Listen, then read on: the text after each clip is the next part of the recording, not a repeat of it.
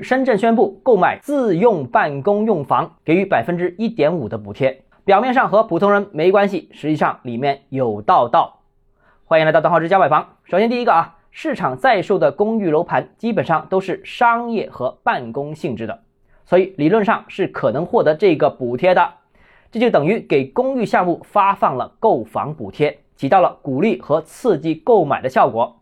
但公寓又是一种擦边球产品，时而打压，更多时候视而不见，其身份和地位一直都没有明确。所以，个人购买公寓或者办公用房能不能获得补贴，还要看执行层面如何界定、如何操作。另外，深圳办公物业空置率是巨高，据统计数据显示，深圳今年的写字楼空置率是四大一线城市之最，其中甲级写字楼空置率接近百分之三十。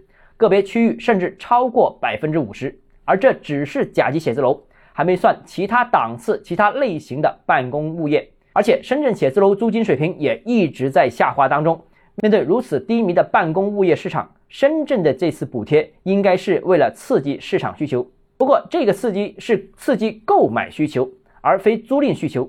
空置率要下降，唯一的办法就是搞活经济，这在当下又是谈何容易啊！好，今天节目到这里。如果你个人购房有其他疑问，想跟我交流的话，欢迎私信我或者添加我个人微信，大号是教买房六个字拼音首字母小写就是微信号 d h e z j m f。想提高财富管理认知，请关注我，也欢迎评论、点赞、转发。